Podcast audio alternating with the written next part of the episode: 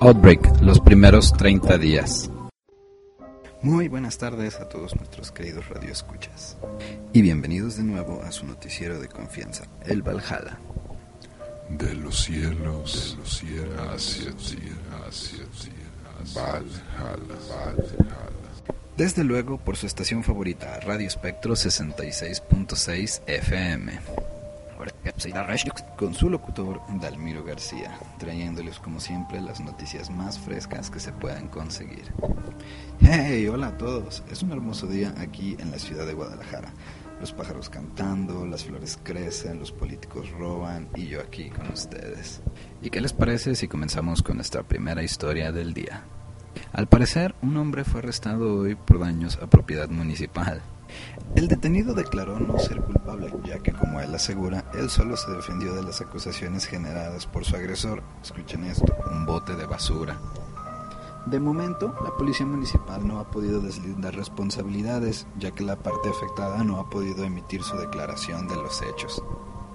Y en una noticia relacionada, bueno, al menos en lo bizarro de las circunstancias, un grupo de jóvenes huéspedes en Mazamitla reportan haber sido aterrorizados por un extraño individuo que por motivos desconocidos atacó un perro que se encontraba cuidando del complejo de cabañas. Los jóvenes fueron ahí como parte de la celebración de su graduación universitaria. Planeaban celebrarlo con un viaje a Mazamitla, en Jalisco.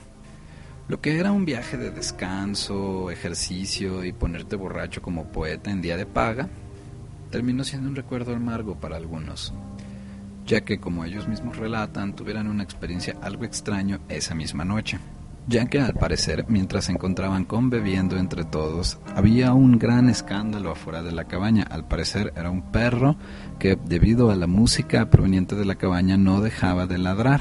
Esto al principio no era nada extraño, la insistencia del perro era tal que en el momento en el que el silencio por fin regresó, los graduados, extrañados, decidieron asomarse para ver qué había hecho que el perro dejara de hacer tanto ruido. Y justo en el momento que se asoman por la ventana pueden apreciar a un individuo tomando al perro por un costado y con un solo movimiento de su brazo logra desollar vivo al perro, arrancándole toda la piel de la parte de la espalda. Fue justo en ese momento cuando todos salieron corriendo e intentaron localizar al encargado de las cabañas.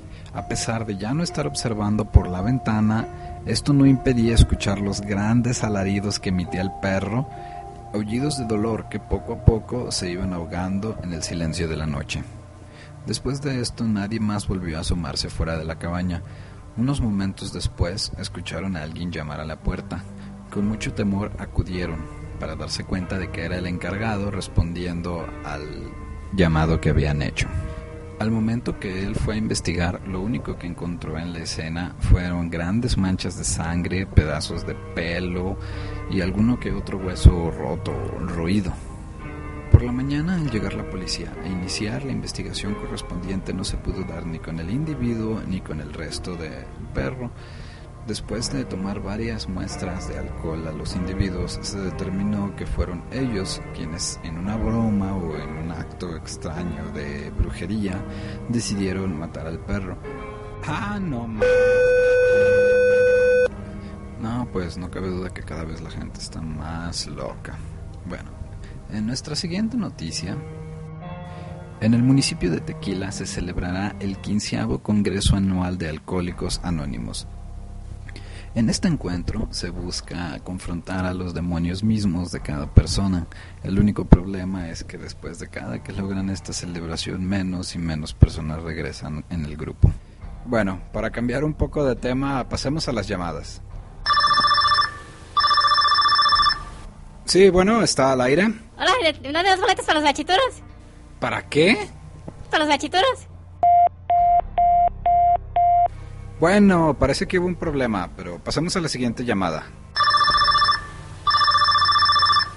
Sí, bueno. Hola, soy yo otra vez. ¿Sí, sí, tiene, sí, tiene boletos para los gachituros? Ok, bueno, continuemos con otra llamada y esperemos que esta vez tengamos un poco más de suerte. Sí, bueno, Valhalla 66.6 FM, ¿quién habla? Hola, mi nombre es Zoe. Hola, mucho gusto soy. ¿Qué pasa?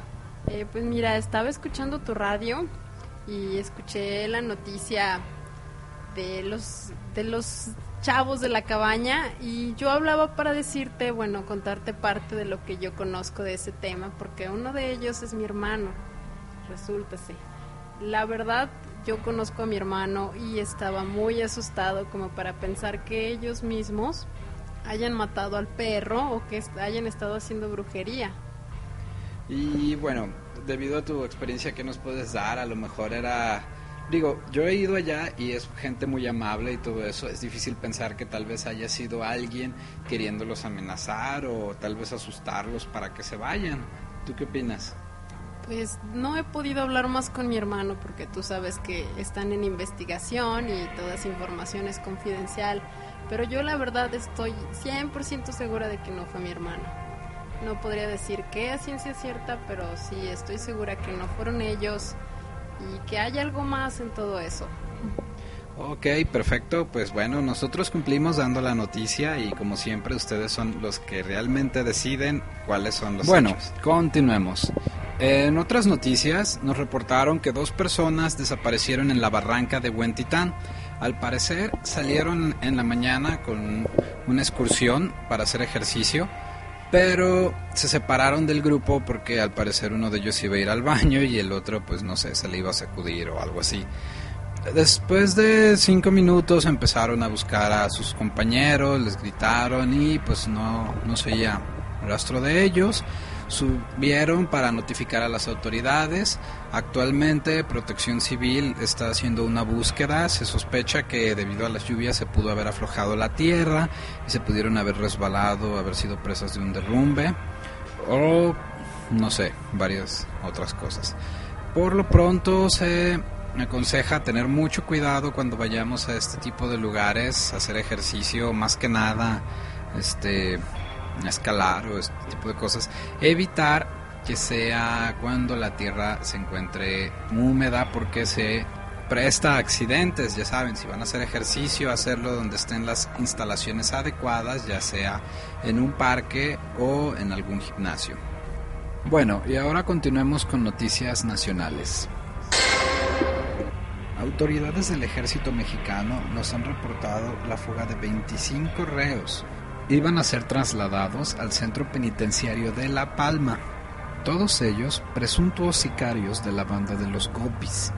El convoy donde eran transportados fue interceptado por un grupo de comandos y para el momento que llegaron los refuerzos ya no se encontraba ninguno de los detenidos y solamente el cadáver de los custodios que los iban acompañando. Ok, ahora continuemos con el reporte del clima con nuestra corresponsal Saraí que se encuentra en Plaza de la Liberación. Adelante. ¿Qué tal? A nuestros queridos radioescuchas les decimos el día de hoy el clima en la ciudad de Guadalajara desde la Plaza Liberación hasta la tarde se encuentra bastante nublada. Es probable que para la noche presentemos lluvias y debido a la tormenta tropical el día de mañana y pasado también es probable el clima siga lluvioso. Así que ya saben, si va a salir a la calle, no olvide llevar su paraguas y por lo pronto una buena chamarrita que lo pueda cubrir del viento. Ya que se pronostica la tormenta tropical siga aquí al menos por lo que resta de la semana. Así que si va a salir este fin de semana, no olvide ir bien protegido y siga escuchando Radio Valhalla para mantenerse al tanto de toda la información acerca de la tormenta tropical. Gracias, que tenga bonita tarde todos nuestros radioescuchas.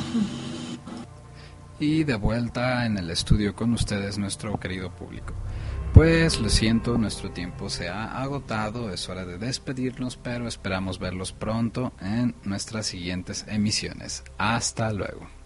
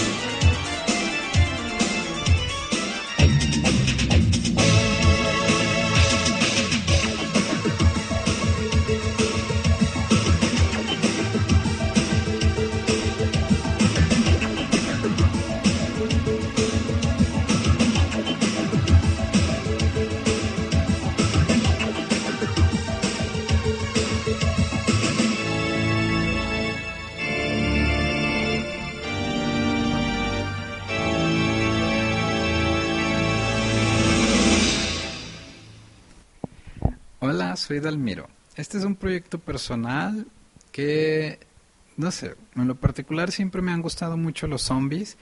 Eh, es un tema que me gusta mucho de videojuegos, de películas, de la literatura. Y me surgió la idea de, ¿por qué no?, describir a detalle cómo es que el mundo va a terminar. Em, hemos visto en muchas referencias culturales todas las ciudades devastadas por los zombies, pero pocas personas realmente se, se esfuerzan en explicar cómo pasó una sociedad normal a ser una ciudad llena de muertos vivientes. Mm, durante las próximas entregas, bueno, la idea es hacer los 30 días, que es el primer mes de la infección, día a día el ir progresando, el ir viendo esos pequeños detalles, todas las cosas extrañas y uniendo los puntos de un extraño caso aislado en Juan de la Fregada al punto en el que un zombie entra por tu ventana intentando darte una mordida. Ese es mi proyecto, es completamente, bueno, gratis yo no gano absolutamente nada con esto. Y si te gustó, pues ayúdame a compartirlo. Si no te gustó, pues ni modo. Se hizo la lucha. Y pues espero seguirlos viendo aquí. Hasta luego. Posdata, tu mamá es vato.